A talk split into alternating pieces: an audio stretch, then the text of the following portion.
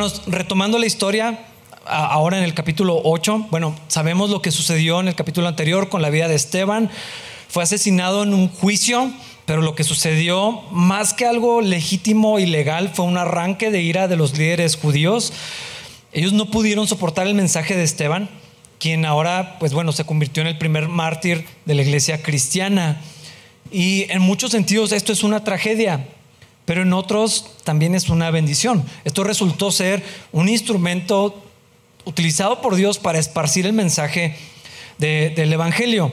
Eh, lo curioso es que también esta bendición no se veía como una bendición o como nosotros calificaríamos una, al menos no de la manera obvia, porque los cristianos fueron perseguidos por causa de su fe en Cristo.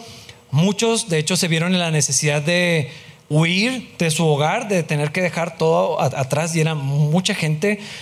Y en este capítulo 8, la historia vuelve a cambiar de, enfoque para centrarse temporalmente en Felipe, otro de los cristianos que fue elegido como diácono para servir eh, en las mesas. Eh, Felipe también era un hombre lleno del Espíritu Santo, también fue utilizado por Dios de maneras milagrosas. A diferencia de Esteban, él no fue martirizado, sino que en su huida de Jerusalén, él llevó el mensaje de Cristo a la región de Samaria.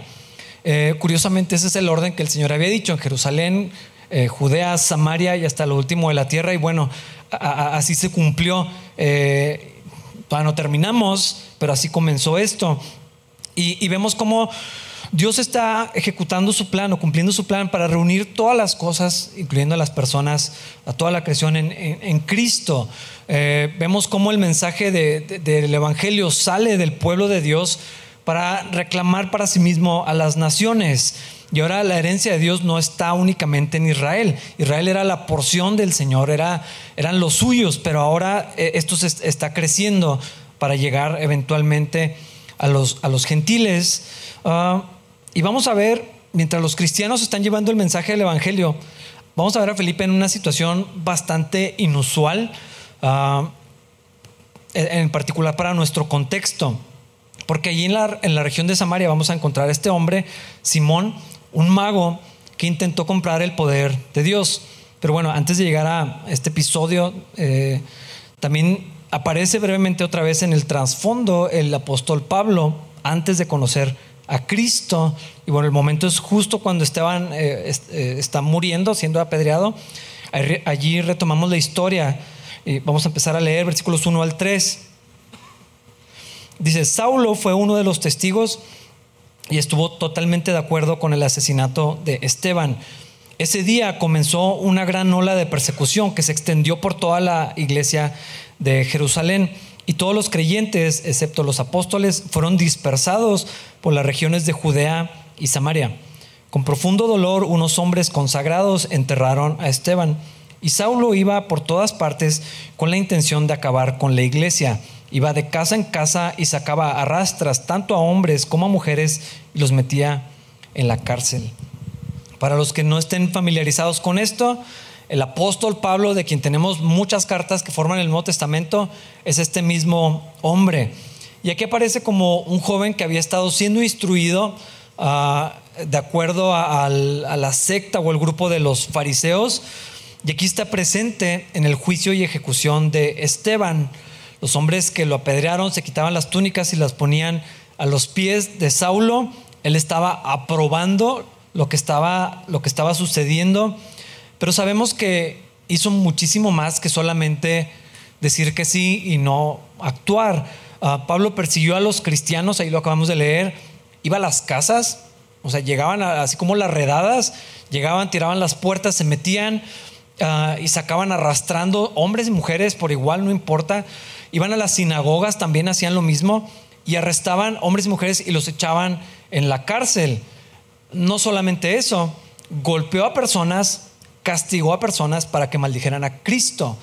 Pues tenemos todas las razones para creer que torturaba a gente, para que blasfemaran y niega al Señor, maldice a Jesucristo eh, con todo el uso de, fuerza y la autoridad legal que tenía para, para esto.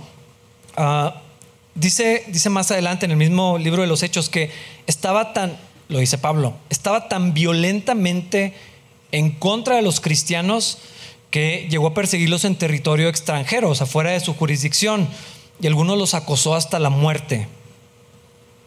Los torturó, los persiguió, se aseguró que gente cristiana empezara a morir, que sufrieran, que pagaran por causa de su fe. Lo que hizo Pablo fue espantoso en contra de la iglesia y él lo sabía.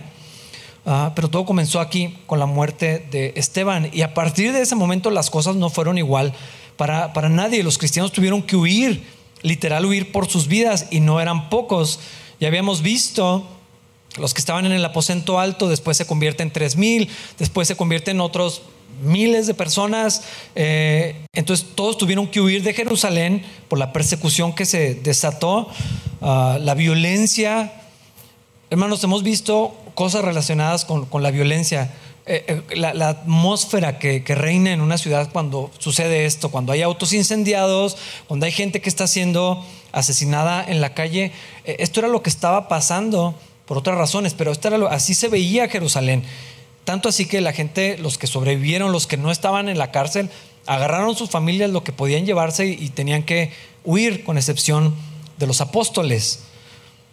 Uno hubiera pensado que esta situación haría que muchos renunciaran a su fe. Probablemente hubo quien lo hizo, o que se desanimaran, o que se enfriaran, o que volvieran atrás, o que consideraran que no valía la pena. Eh, y tal vez sería normal o común quejarse de Cristo, renegar con Dios, así como el pueblo de Israel cuando salió de, Egipto y querían regresar a, esa vida, porque a mí, ahora que quería acercarme a Dios, ahora que queríamos hacer las cosas de manera correcta, estábamos mejor antes de conocer a Cristo. Estas quejas son reales. El tiempo que tengo de pastor, el tiempo que tengo escuchar antes. No sé por qué ahora que me quiero acercar a Dios las cosas salen así. Tal vez algunos se desanimaron, no, no habría razón. Es decir, algunos les mataron a su familia o los tienen en la cárcel o ellos mismos están allí. Pero Dios estaba haciendo algo sobrenatural en sus vidas y ellos sabían que eso, que su propia vida. Más valioso que su comodidad y su armonía, su familia, su casa, su trabajo, su rutina. Eh, tener esto es, una bendición. Pero ellos habían encontrado algo mejor, que era Cristo. Y la verdad de la resurrección de, Jesús era algo tan fuerte en sus corazones que a pesar del sufrimiento, en lugar de irse para atrás, están invitando a otros a conocer a Cristo. en medio de la... O sea, estamos huyendo, no tenemos casa, no tenemos dónde vivir, y ahí están hablando de Cristo a otras personas. Versículo 4. Así que los creyentes que se esparcieron predicaban la buena noticia acerca de Jesús a donde quiera que iban. Me puse a pensar, sería muy común que, o sea, pensar en predicar el Evangelio sería lo último en la lista de prioridades. Bueno, si lo vemos como tareas que tienen que hacer los cristianos, probablemente sí. Pero en medio del temor, y era un temor real, era un peligro de muerte real, eh, considerando la muerte de Esteban, los otros que estaban muriendo, los que estaban siendo arrestados, golpeados, torturados. Eh, hermanos, yo no sé qué hubiéramos hecho nosotros. La verdad no sé. A veces pienso que, pienso en lo que pasó hace unos años y, creo que algunos nos desanimamos muy fácil con una pandemia y no estábamos siendo perseguidos. Y las cosas de Dios y las cosas de la fe se volvieron lo último. No sé por qué. Eh, buscamos la manera de protegernos a toda costa y aquí los vemos, sabiendo que los podían matar, que los podían, o sea, les podía ir muy mal. Y están hablando de Cristo, están hablando a otros, están viviendo su fe. Eh, ¿qué, vamos a hacer si viene otra cosa como esta? Otra pandemia o, que hubiera persecución real. Ah, a ellos nada los detuvo, ni el rechazo, ni la necesidad ni el instinto de supervivencia, ni el peligro de muerte. Y creo que se nos olvida que el Espíritu de Dios que estaba en ellos y los habilitaba para esto es el mismo Espíritu que está en nosotros. No hay diferencia. No eran más fuertes que nosotros, no eran más especiales. El mismo Espíritu que los llevaba a confiar y depender. Señor, mi vida es tuya, lo que sea que quieras hacer. Es el mismo Espíritu que está en nosotros. O sea que si podemos confiar en el Señor, si podemos vivir para Cristo y hablar del Evangelio y contarles a otros y eh, vean la libertad que tenemos para hacerlo. No somos ni cerca de estar perseguidos. Un poquito de rechazo a lo mejor, de crítica, difícilmente va más que eso. Pero esto es real y esto está disponible para todo el que confíe en el Señor. Continúa la historia y se, empieza a centrar en Felipe. Todos se van, Judea, Samaria y bueno, vemos a este hombre. Versículos 5 al 8. Felipe, por ejemplo, se dirigió a la ciudad de Samaria y allí le contó a la gente acerca del Mesías. Las multitudes escuchaban atentamente a Felipe porque estaban deseosas de oír el mensaje y ver las señales milagrosas que él hacía. Muchos espíritus malignos fueron expulsados, los cuales gritaban cuando salían de sus víctimas. Y muchos que habían sido paralíticos o cojos fueron sanados. Así que hubo mucha alegría en esa ciudad. Ahora el enfoque está en Felipe, otro de los hombres de esta lista. Ah, también era un hombre lleno del Espíritu Santo, por eso lo habían escogido para servir las mesas y en lo que él va huyendo va hablando de Cristo. Llega a Samaria y empieza a predicar abiertamente. Esto, esto me encanta, no era nada más en lo secreto. Yo me imagino que tomaban cualquier oportunidad, pero lo, hacía público, porque dice que multitudes se acercaban a escuchar de Cristo. Lo más probable es que Felipe fuera griego, o al menos en parte, eh, así como Esteban, eh, un cristiano eh, helenista. Y ya sabemos que judíos y samaritanos no se llevan entre sí. Eh, era histórico esa rivalidad y ese celo. Mm, los judíos están muy orgullosos de su raza eh, y de ser como un grupo puro en la sangre, alguna cosa así. Y los samaritanos eran un grupo mestizo, mezcla de judíos y, gentiles. Ah, esto pasó por causas políticas, pero bueno, esa era la realidad en Samaria. Pero Felipe no les predicó la ley de Moisés no les predicó el judaísmo, no les pidió que se convirtieran y fueran judíos como él. Él les predicó a Cristo. Y Cristo y el Evangelio sobrepasan todas las fronteras, ah, todas las naciones, todas las culturas, los idiomas, las tradiciones familiares y también las preferencias personales. Jesús es el nivelador de la humanidad.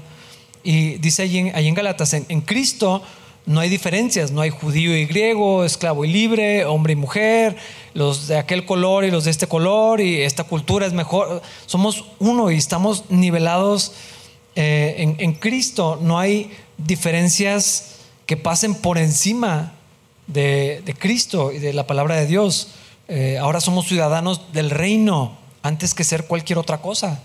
De ser mexicano, pues sí soy, así voy a morir mexicano, pero antes soy hijo de Dios. Es más importante la, cultura del reino de los cielos que la cultura mexicana. Y esto es lo que está pasando aquí, porque no hay acepción de personas. Y entonces viene Felipe, tal vez Dios estratégicamente no lo sé, utilizó a un griego, entonces no era judío, lo aceptaron mejor, lo escucharon de buena gana, su mensaje fue recibido con mucha alegría. Ah, yo me, me pregunto si la mujer samaritana tuvo algo que ver con esto, porque sabemos que ella fue y le dijo a todo mundo. A todo mundo le decía, eh, eh, el que está allá, él es el, Mesías y me dijo todo lo que he hecho y no sé si ellos ya estaban esperando o fue la continuación del mensaje, no lo sé. Es, posible que, sí, porque sabemos que les había hablado de Cristo. Entonces Felipe está hablando del Evangelio, pero también lleno del poder del Espíritu, está realizando milagros asombrosos, como los de los apóstoles. Sanó enfermos y expulsó demonios de personas que estaban poseídas por ellos. Ah, esto no es nuevo.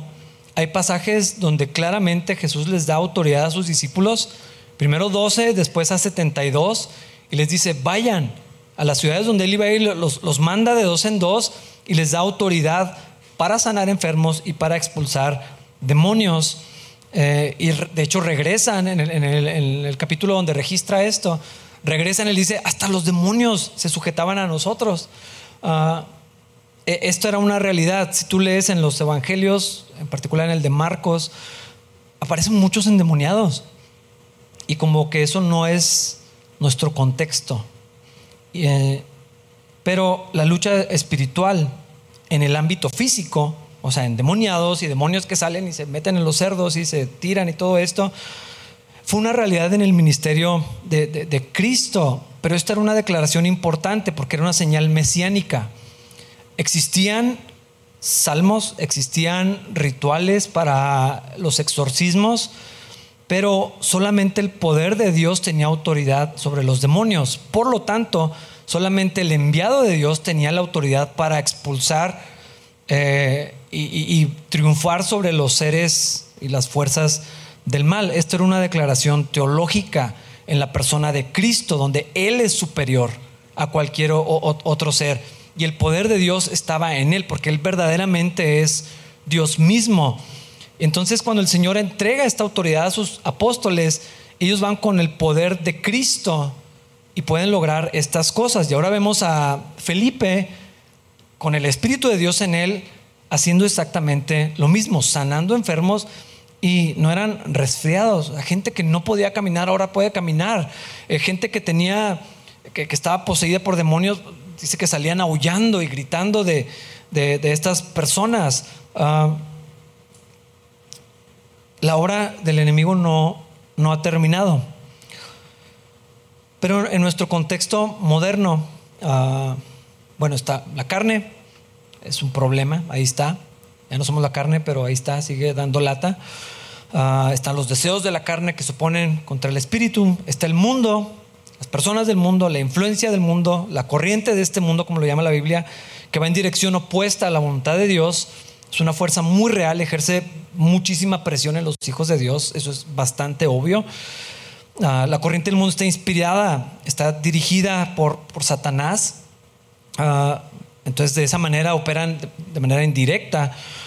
Pero también está la obra directa del enemigo en contra de los cristianos. Y esta es una realidad que por algunas razones como que hemos ignorado o hemos hecho a un, a un lado.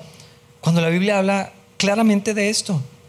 Efesios dice, no tenemos lucha contra personas. El enemigo no está en mi casa. El enemigo no son mis hijos, mis padres, mi esposa, mi esposo, mi jefe, mis subordinados. El enemigo no es el gobierno. El enemigo no son hombres contra mujeres. Eh, ni las ideologías, dice la Biblia en Efesios, nuestra lucha no es contra carne y sangre, sino contra principados, potestades, gobernadores de las tinieblas de este siglo, huestes espirituales de maldad en las regiones celestes. Menciono todo esto porque creo que sí es importante para procesar lo que está sucediendo en, este texto. Pero hay, hay cosas que nos han hecho ignorar o rechazar abiertamente todo lo que tenga que ver con este tema. Abusos en la iglesia cristiana, definitivamente mala o, errada doctrina que permeó por muchos años. Eh, no sé cuánto tiempo tengan como cristianos, pero allá en los noventas eh, era como la tendencia en la iglesia cristiana hablar de guerra espiritual, ministerios de liberación, circulaban libros como los de Rebecca Brown, eh, tal vez no debía haberlos leído, pero los leí. y, todo este era el, el, tema, ¿no? En películas, en libros, en conferencias, testimonios, eh, estaba muy centrado en todo esto y creo que lo equivocado que hubo en eso trajo también como consecuencia rechazar eh, y así como, ah, mejor no vamos a hablar de estas cosas. Ah, muchas cosas salieron mal definitivamente. El pragmatismo, la cosmovisión intelectual en, la que estamos, o sea, todo lo queremos lógico, todo lo queremos razonado, todo tiene que tener una explicación científica. Y todo lo que no es así, como que en automático lo, descartamos o lo minimizamos. Pero yo, creo que eso es un descuido muy grande en, cristianos. Y si no consideramos la realidad espiritual en esta, en esta área, toda esta sección es muy extraña. Versículos 9 al 11. Bueno, primero Felipe está expulsando demonios. Y luego, un hombre llamado Simón, quien por muchos años había sido hechicero allí, asombraba a la gente de Samaria y decía ser alguien importante. Todos, desde el más pequeño hasta el más grande, a menudo se referían a él como el grande, el poder de Dios. Lo escuchaban con atención porque por mucho tiempo él los había maravillado con su magia. Claro que se ha propuesto que una sección como esta, o cuando tenemos a Moisés yendo con Aarón delante de Faraón, y luego la vara que se convierte en serpiente, las plagas y la respuesta de los sabios, hechiceros y magos de Egipto. Como que muchos lo que dicen ah, eran engaños muy elaborados. Ah, no hay nada en el texto bíblico que diga que era falso. De hecho, lo contrario. Los registros en la Biblia y en muchos documentos antiguos eh, de historiadores, o sea, hay muchísima información. Eh, los rollos del Mar Muerto, los salmos que se han encontrado, algunos se incluyen en la Biblia, otros no. Ah, las, los originales de los que están basados las Biblias que tenemos, específicamente se habla de todas estas cosas como una realidad, no como una posibilidad, sino como una realidad. Ah, lo que vemos en el plano material, pues es, lo percibimos con nuestros sentidos, pero hay mucho más eh, en lo que sucede en lo espiritual. Es otro ámbito, es otro reino, otra esfera. Eh, Dios mismo es espíritu y los seres celestiales y los seres demoníacos, bueno, pues se mueven en esta esfera y hay una interacción eh, que está sucediendo simultánea en, estos dos ámbitos. Ah, y hablando específicamente de magia y de todas estas cosas, encantamientos, y ahorita voy a mencionar más, la Biblia sí habla específicamente, no solamente en este texto, si nos vamos a la ley, Dios fue explícito en contra de estas prácticas como algo abominable y como algo prohibido para los hijos de Dios. Todos los encantamientos, magia, el contacto con seres eh, espirituales, la adoración, por supuesto, a seres divinos, oscuros, el uso eh, o, búsqueda de poderes eh, trascendentes, todo esto está prohibido y era algo abominable al Señor. Si esto no existiera, si esto fuera falso o una charlatanería, sería ilógico que Dios dijera que está prohibido. Si fuera nada, pues entonces Dios no hablaría siquiera de eso. Ah, la realidad es que siempre han existido maneras de acceder a estas cosas, ah, poderes espirituales mayores eh, o externos a los seres humanos, rituales, hechizos, fórmulas, recetas, amuletos, maldiciones, invocaciones y todos los fenómenos que caracterizan las prácticas y técnicas eh, que alrededor de, la magia y de todo esto, el ocultismo, con la intención de contactar, de influir, de manipular algún poder divino oscuro, una entidad para obtener un beneficio. O sea, sacar ventaja o manipular poderes espirituales para traer un beneficio a la vida material, o sea, mi vida normal con rituales, encantamientos, invocaciones, todo esto. Es para tener un poder que otros no tienen o un beneficio que otros no. Ah, estos poderes ocultos y prohibidos eh, tienen que ver porque la fuente no es Dios, sino demonios. ¿Y para qué? Ah, o sea, como para qué todo esto. Bueno, estoy seguro que hay gente que es curiosa gente que el morbo los lleva a involucrarse en estas cosas, pero la realidad es que la gente busca estas cosas por una necesidad o porque hay deseos en su corazón. Ah, no sé si ya lo vieron, en cada poste, ni siquiera en cada cuadra, en cada poste hay un anuncio de la lectura del tarot. Uno de mis hijos está muy enojado y se puso a arrancarlos todos. Los de aquí de afuera de capilla, cuando menos. Pero, o sea, date una, muévete unas cuadras y vas a encontrar en cada poste, ni siquiera en cada esquina. ¿Por qué? Porque funciona. porque la gente lo busca. Uh, porque las personas buscan y, van a que les lean la mano. El café. Porque consulta a la gente los horóscopos. Ah, y todo lo que tenga que ver con adivinación. Hay un montón de cosas de esto. Tablas de Reiki, terapias de regresión, yoga. van a disculpar, pero el yoga no son estiramientos. Lejísimos de eso. adoración a la muerte, invocación y consulta de los muertos, amarres limpias, rituales de ayahuasca, brujería y wicca, magia, meditación, mantras, feng shui. No sé cómo se pronuncia eso. Ah, no es acomodar las cosas armoniosamente. O sea, se busca una vía espiritual para que haya armonía. Ah, y muchas otras prácticas místicas, demoníacas, oscuras y espirituales. ¿Por qué la gente sigue buscando esto? Algunos se pueden reír de esto. Creo que es un error. La gente lo busca porque necesitan ayuda. Esa es la realidad. Hay gente que está desesperada y van a buscar lo que sea, en donde sea, con tal de encontrar algo que necesitan. Es cierto, algunos tiene que ver esto con algo, un deseo que está fuera de control, como la avaricia, deseos de poder o de influencia. Ah, hay, hay gente que lo que quiere es dominar a otros abiertamente, por eso practican rituales de acceso a demonios y cosas así, porque lo que quieren es influir en las personas, tener autoridad y tener poder sobre la gente. Algunos quieren un amor que está prohibido y nos, nos podremos pensar lo que sea de esto, pero es real. O sea, hay gente que busca una manera que tenga que ver con el misticismo para conseguir al que es esposo de otra o la esposa de alguien. Ah, muchos han sufrido o tienen problemas financieros o relacionales, ah, pero independientemente de la fuente, si es por avaricia, si es un deseo desenfrenado o si es la desesperación, buscan ayuda y la buscan en poderes sobrenaturales y malignos y no en Dios. En el fondo esto tiene que ver con la fe.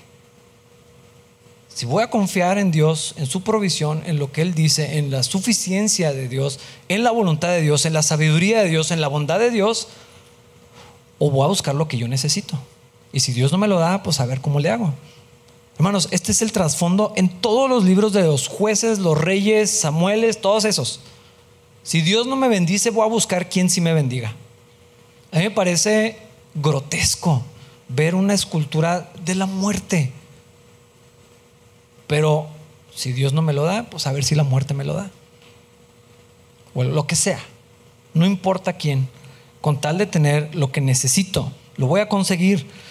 Hermanos, es cierto que hay muchos charlatanes, muchísimo, gente que abusa y se aprovecha de la necesidad de la gente y le saca dinero. Esto es verdad. Pero no podemos ser ingenuos y meramente ridiculizar todo esto cuando hay prácticas muy reales que tienen consecuencias igual de reales en la vida de las personas. Yo lo he visto. Gente que caminaba con Dios y ahora parece que jamás escucharon de Cristo. No sé qué pasó, no sé cuál es la realidad de su corazón, pero sé cuál fue el punto de inflexión. Sé dónde las cosas cambiaron por completo para la vida de esas personas y de sus familias. Esto no es, no es un juego, si hay gente que está siendo engañados por su dinero, pero hay gente que está siendo engañados espiritualmente, cegados para que no puedan confiar en Cristo y quedan atrapados o quedan afectados en actividades que son diabólicas. No hay otra manera de, de decirlo. Hay gente que está siendo apartada de la fe en Cristo o impedidas de conocer a Cristo por causa de estas cosas que Dios detesta. Históricamente siempre ha sido así otra vez, hay muchos documentos que registran todas estas cosas. Ah, de hecho, hay prácticas y hay creencias ocultistas y místicas que se han infiltrado, infiltrado en la iglesia cristiana. Eso me parece todavía más abominable, si es que se puede decir eso. Ah, doctrinas demoníacas metidas en la iglesia para engañar, si es posible, a los creyentes. Timoteo escribió no está hablando solamente de eso, perdón, Pablo a Timoteo, pero le, dijo doctrinas de demonios metidas en, la iglesia para engañar, arrastrar a quien se pueda. Ah, bueno, esto era lo que hacía Simón, el mago. No eran trucos de cartas y palomas y sombreros, era, era engaños reales. Ah, de hecho, el texto mismo y las referencias de otras fuentes confirman que había fuerzas demoníacas en, acción. Eh, lo vemos ahí, o sea, hubo gente que fue liberada, pero este hombre era admirado en la comunidad allí en Samaria. Ahí lo leímos, dice, desde el más pequeño hasta el más grande lo llamaban el grande, el poder de Dios.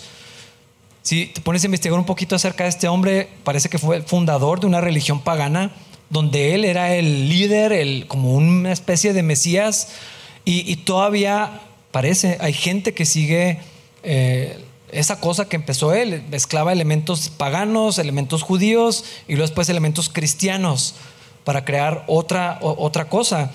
Simón tenía un poder real, lo ejercía, seguramente vivía de esto, ah, pero la gente decía, pues ese poder tiene que venir de Dios. ¿De dónde más? Y este es el engaño. Hermanos, he escuchado a gente que queda atrapada en estas cosas y dice, es que sí funciona. Lo que no encontré en Dios, lo encontré en esta terapia, lo encontré en este tipo de cosas, lo encontré accediendo a esto. Y por primera vez hay paz en mi casa. Eso es lo que escuché de una persona. Por primera vez hay paz en mi casa y Dios no me lo dio. En Cristo no encontré eso, acá sí.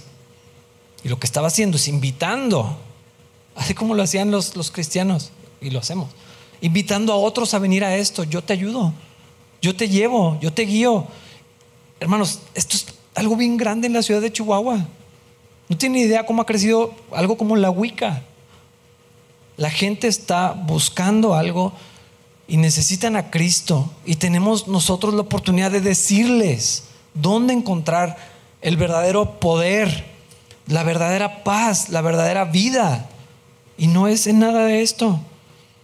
La gente estaba siendo engañada en Samaria. Yo no sé, yo no sé el propósito de colocar esta historia aquí. Eh, pero estamos seguros que una de las posibles cosas es, yo creo, que Dios demuestra que su poder es superior a cualquier otra cosa, que Él sí es el Señor y que la verdadera vida está en Cristo. Ah, la llegada del, del Evangelio traía este mensaje. Cristo es Señor de señores, Rey de reyes. No hay Dios como nuestro Dios, el Altísimo en toda la Biblia se exalta a Dios encima de cualquier otro ser. Eso es parte de lo que está sucediendo aquí, donde Dios está reclamando la tierra, todo para, para sí mismo y todo lo está reuniendo en Cristo. Aquí la gente admiraba a Simón y, creían en su mensaje, pero empezaron a escuchar del Evangelio y empezaron a venir a Cristo. Versículos 12 y 13. pero ahora o sea, en contraste a lo de Simón, pero ahora la gente creyó el mensaje de Felipe sobre la buena noticia acerca del reino de Dios y el nombre de Jesucristo. Como resultado se bautizaron muchos hombres y mujeres. Luego el mismo Simón creyó y fue bautizado. Comenzó a seguir a Felipe a todos los lugares a donde él iba y estaba asombrado por las señales y los grandes milagros que Felipe hacía. La gente empezó a convertirse en Cristo. Estaba disponible. Lo que Felipe tenía estaba disponible para todos conocer a Cristo, conocer la verdadera vida. Entonces gente nació de nuevo, muchos fueron salvos y se bautizaron. Lo interesante es que Simón también, ahí dice. Y ahora el que tenía a todo el pueblo maravillado, al que le decían el poder de Dios es Simón. Ahora él está maravillado de ver el verdadero poder, de ver algo superior, que era el Espíritu Santo obrando en Felipe. Y la noticia se esparció rápidamente, versículos 14 al 17. Cuando los apóstoles de Jerusalén oyeron que la gente de Samaria había aceptado el mensaje de Dios, enviaron a Pedro y a Juan allá. En cuanto ellos llegaron, oraron por los nuevos creyentes para que recibieran el Espíritu Santo. El Espíritu Santo todavía no había venido sobre ninguno de ellos porque solo habían sido bautizados en el nombre del Señor Jesús.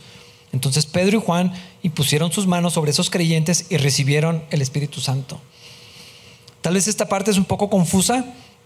Ah, creo que para poder entender lo que está pasando, tenemos que recordar que el libro de los hechos, al menos la primera parte, es transicional. Eh, Dios está haciendo algo nuevo, está arrancando la iglesia, eh, el, reino de los cielos se está estableciendo de, una manera. Ah, entonces, e, esto es un evento de formación, de inicio, de transición para la iglesia de Cristo. Algunas cosas pasaron una sola vez otras no son doctrina directa, sino historia, entonces no, no es la norma. ¿Qué quiero decir con esto? Que no tenemos razones para decir que el Espíritu Santo viene al creyente en un evento separado de cuando creemos en el, Señor. Ah, aquí eso es lo que pasó, ya habían creído, ya se habían bautizado y el Espíritu Santo vino después. No necesitamos la imposición de, manos de los líderes para recibir al Espíritu Santo como aquí está pasando. Ah, probablemente lo que está sucediendo, no estoy seguro, probablemente lo que está sucediendo es que Dios está uniendo a, su iglesia como una sola y está estableciendo algunas, algunas cosas. Ah, otra vez, los samaritanos y los judíos no podían tener relación. No es como las rivalidades que existen ahorita con algunas ciudades o más al sur del país o al norte de México no, tiene que ver con eso, era algo real, era, era un pleito, o sea, no se hablaban siquiera, eran enemigos, se escupían, se aventaban piedras, eh, no se llevaban entre sí. Sí, o sea, había la posibilidad de que los samaritanos hicieran su propia iglesia y no como una sola unidad. Pero ahora en Cristo son un solo cuerpo. Tal vez el hecho de tener a un helenista y luego vienen dos judíos que son los líderes y luego están los samaritanos es una señal de unidad y entonces el Espíritu Santo viene sobre ellos. Así hay una sola autoridad, una sola fe, una sola iglesia, un mismo espíritu. Eh, tal vez, no, sé, no sé por qué pasó esto, pero no creemos que esto suceda otra vez. Ah, si creemos en Cristo, el Espíritu Santo viene a morar en nosotros. No necesitan ustedes que yo imponga las manos para que reciban al Espíritu. Eh, si ustedes creen en Cristo, nacieron de nuevo y el Espíritu ya, vive en ustedes. Ah, versículos 18 y 19. Cuando Simón vio que el Espíritu se recibía, cuando los apóstoles imponían sus manos sobre la gente, les ofreció dinero para comprar ese poder. Déjenme tener este poder también, exclamó, para que cuando yo imponga mis manos sobre las personas reciban el Espíritu Santo. El texto dice que Simón creyó y se bautizó. Hermanos, no sé exactamente qué está sucediendo aquí. No sé si fue ignorancia, no sé si su corazón se endureció, no sé si la avaricia se sobrepuso a la fe. Lo que sabemos es que en este momento su corazón eh, está corrompido. Algo pasó ahí, no sé si es su carne o no sé. Pero él pensó que el poder de Dios se podía comprar. Ah, ahorita hay gente que piensa que el poder de Dios se puede vender. Y la bendición de Dios se ofrece a cambio de, de dinero. Hermanos, si algo podemos tal vez sacar de esta sección, que sea eso. No podemos y no debemos y no hace falta comprar nada. La bendición de Dios es gratuita. Por gracia, todo lo que tenemos eh, lo, recibimos. Otra cosa, eh, Simón creía que el Espíritu Santo era como una fuerza. Les pago y me dan ese poder, entonces yo lo manipulo, yo hago con ese poder lo que quiero. Probablemente porque eso es lo que hacía en sus prácticas mágicas, donde él decía quiero hacer esto y, sucedía. Pero el Espíritu Santo es una persona, no es una fuerza, no es un poder, es Dios mismo en todos sus atributos, en todo su carácter y en toda su gloria. Entonces, cuando Simón les ofrece comprar este poder, Pedro le responde, versículos 20 al 23. Pedro le respondió que tu dinero se destruya junto contigo por pensar que es posible comprar el don de Dios. Tú no tienes parte ni derecho en esto porque tu corazón no es recto delante de Dios. Arrepiéntete de tu maldad y ora al Señor. Tal vez Él perdone tus malos pensamientos, porque puedo ver que estás lleno de una profunda envidia y que el pecado te tiene cautivo. Esta expresión de Pedro, lo que parece que está diciendo es que Simón está todavía condenado, ah, porque dice que tu dinero perezca contigo o sea, porque vas a morir. Ah, y al mismo tiempo le ofrece la oportunidad de perdón y de salvación. Busca al Señor, clama al Señor. Arrepiéntete, invoca el nombre del Señor. Ese era el mensaje que ellos todo el tiempo estaban predicando. Y Pedro, así como pasó con Ananías y Zafira, vio lo que estaba pasando en su corazón. El Espíritu le reveló de alguna manera que el corazón de Simón tenía envidia, deseaba eso, quería eso y estaba dispuesto a lo que sea si así fuera dinero, ah, había un poder superior y él lo, quería.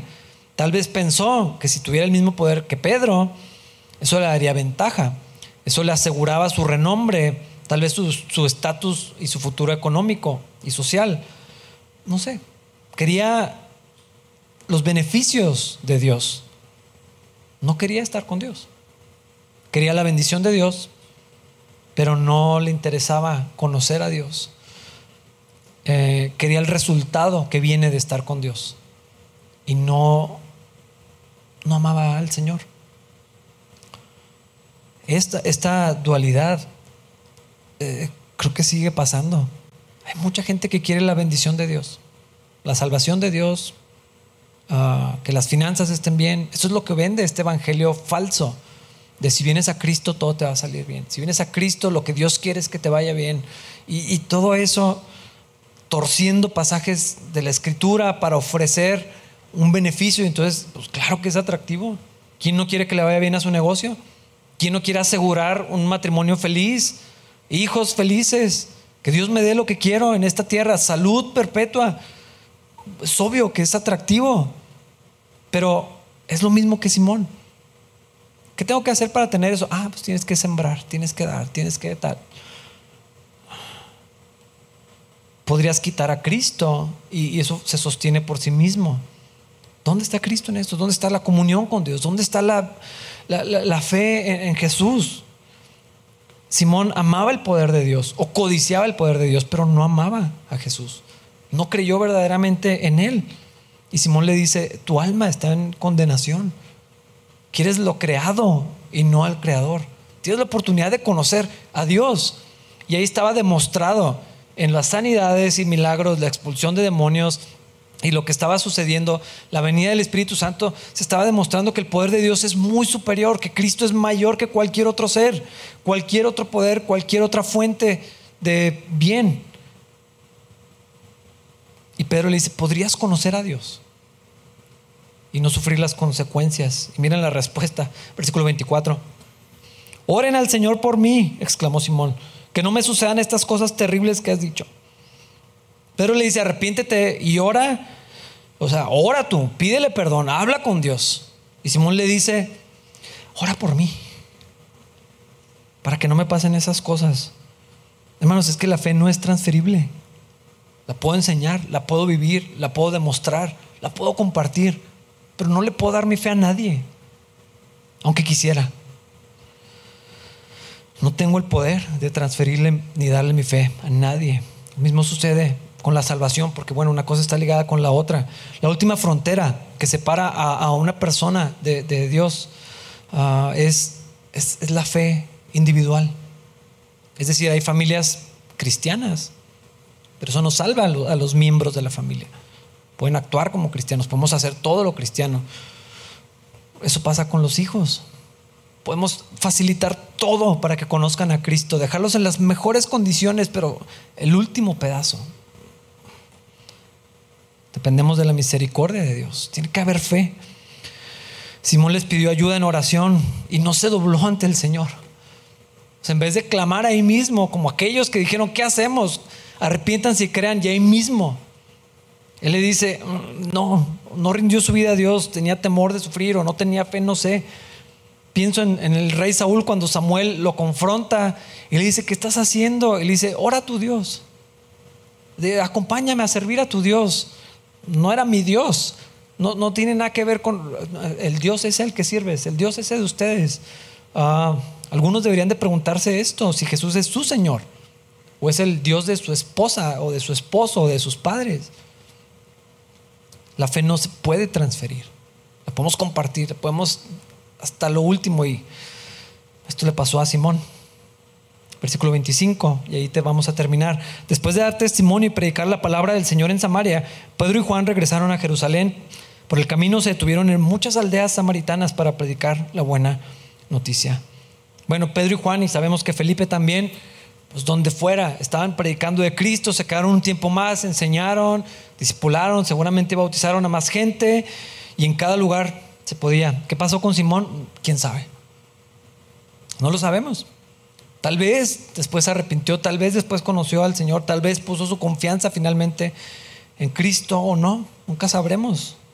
Bueno, en el cielo tal vez. Ah, pero sí sabemos de los poderes de las tinieblas que operaban en él. Ah, hermanos, no se dejen engañar.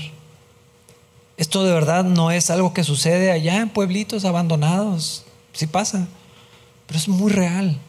Gente entre nosotros está tan desesperada o tan deseosa de algo que recurren a lo que sea y que piensan que, ay, ¿qué tanto puede pasar? No me puede afectar. ¿Qué pasa si mis hijos agarran una ouija y eso no existe? Pues déjalos que hagan. Hermanos, no se dejen engañar. Sobre todo, pongan mucha atención a las prácticas místicas que se han metido a la iglesia cristiana. Hay movimientos enteros, mundiales, que están centrados en el misticismo.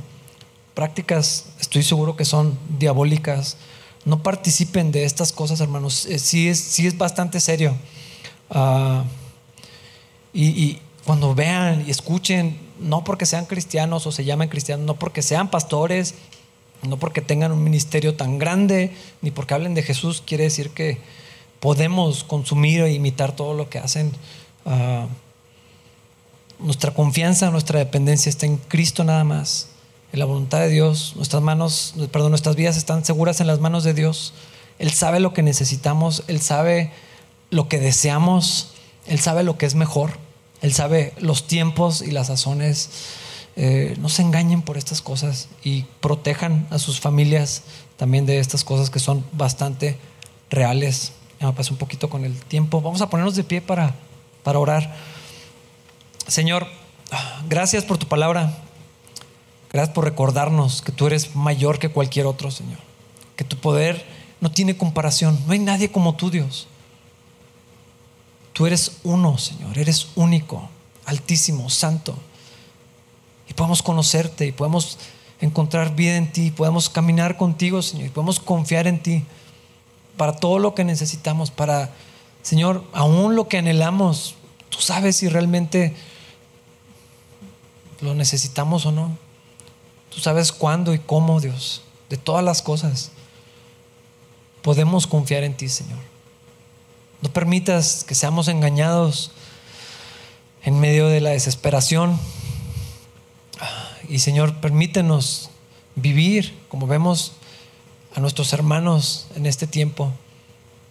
Disfrutaban de ti, caminaban contigo, confiaban en ti, hablaban a todo el mundo de ti, sin importar las circunstancias, estaban confiados y tranquilos, Señor, llenos de tu Espíritu, Señor que vivamos así también, porque tú estás en nosotros, Dios.